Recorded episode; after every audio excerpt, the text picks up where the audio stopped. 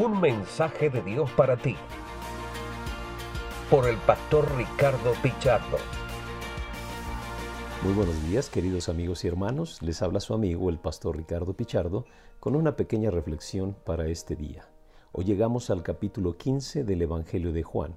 Y si usted está siguiendo la lectura, parece ser que el capítulo 14, 15 y un poco del capítulo 16 es como un discurso, palabras de despedida del Señor Jesús para con sus discípulos. En este capítulo 15 encontramos una alegoría del Señor Jesús donde Él va a decirle a los discípulos lo que ellos tienen o deben de hacer. Pero antes de encomendarles su labor, él empieza con un concepto muy importante que vamos a ver en los primeros versículos de este capítulo 15. Dice el versículo 1, Yo soy la vid verdadera y mi Padre es el labrador. Empieza con la famosa frase Yo soy.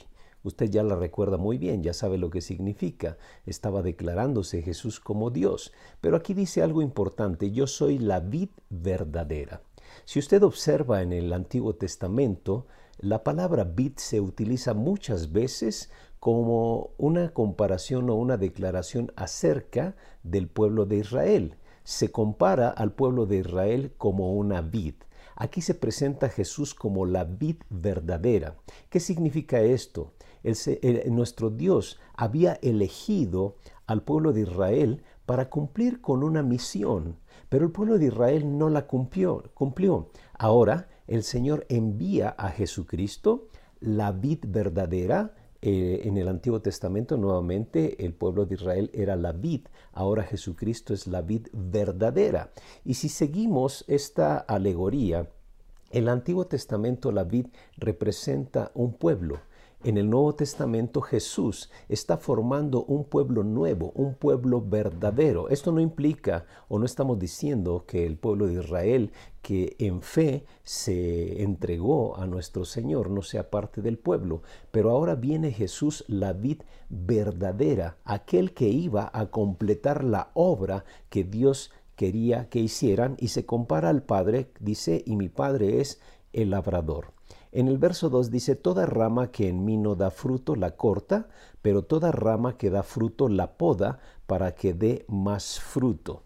En el versículo 5 dice, Yo soy la vid y ustedes son las ramas. Se declara a los discípulos como las ramas. Entonces, vamos a pensar en eso para entender el verso 2. Toda rama que en mí no da fruto la corta. Y toda rama que da fruto la poda.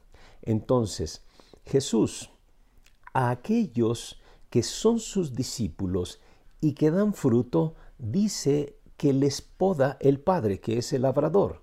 En la poda, aquellos que saben un poquito de jardinería, saben que hay que cortar algunas ramas y en las mismas ramas hay ramas que están buenas, hay ramas que están secas y que hay que cortarlas porque no están sirviendo de nada, pero hay incluso ramas u hojas buenas que tienen que ser cortadas para que el árbol pueda dar mucho más fruto. Y cuando yo leía esto, vino a mi mente el pasaje de Hebreos capítulo 12, en el Hebreos 12, en el verso 1, la parte final, donde dice, despojémonos de todo peso y del pecado que nos asedia Despojémonos de todo peso y del pecado que nos asedia. Por supuesto hay que despojarse del pecado, pero dice que hay que despojarse de todo peso. Hay algunos pesos que nosotros vamos cargando que no nos eh, eh, bendicen o no nos permiten en nada cumplir con nuestra razón de ser.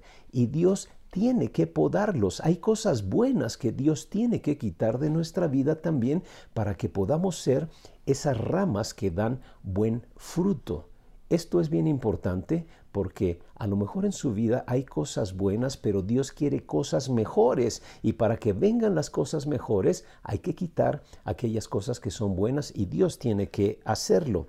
El verso 4 es uno, una de las cosas importantes que el Señor les dice a sus discípulos antes de darles su encomienda. Dice, permanezcan en mí y yo permaneceré en ustedes permanezcan en mí y yo permaneceré en ustedes. La palabra permanecer habla de una relación profunda e íntima con Jesucristo. Y si ustedes observan, este es el mandato. El mandato no es llevar fruto, el mandato es permanecer. Y como consecuencia de permanecer, el fruto viene de una manera natural. Permanecer es el llamado de Jesús, es el llamado a tener una relación profunda e íntima con Él, antes de darnos Jesús cualquier mandato o antes de nosotros obedecer cualquier otro mandato, lo primero que tenemos que hacer es permanecer, establecer una relación profunda e íntima con Jesucristo. Y el verso 5 dice, yo soy la vid y ustedes son las ramas. El que permanece en mí, como yo en él, dará mucho fruto, pues separados de mí no pueden ustedes hacer nada. Aquí hace una comparación el Señor Jesucristo en lo que podemos hacer nosotros en nuestras propias fuerzas, sin la ayuda de Él, y lo que podemos hacer conectados con Él, la vid verdadera. ¿Qué podemos hacer fuera de Él? Dice, nada. ¿Qué podemos hacer conectados con Él? Bueno, realmente Él es el que lo hace todo. Lo único que, ah, que es la demanda es permanecer en Él conectados a la vid. Cuando nosotros estamos conectados a la vid, la savia fluye de una manera natural y la vid misma es la que produce el fruto. Pero nuestra labor es simple y sencillamente permanecer. Nuestro llamado es a permanecer con Jesucristo.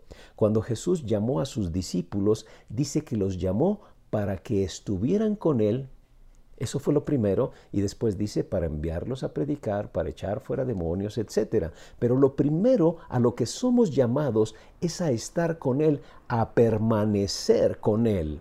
Yo quiero preguntarle a usted, ¿qué tanto está usted permaneciendo con Él? Tal vez la pregunta es, ¿y de qué manera permanecemos con Él?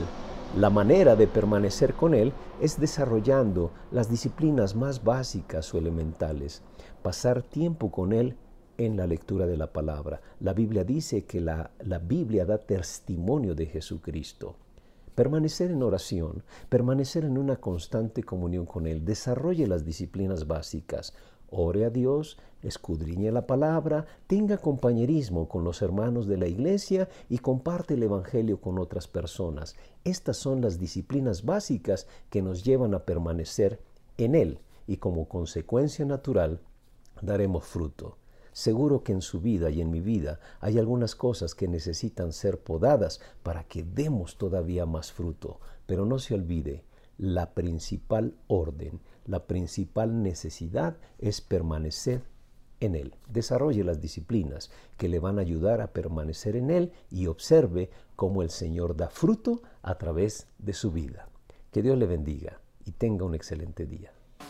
Este ha sido un mensaje de Dios para ti por el pastor Ricardo Pichardo.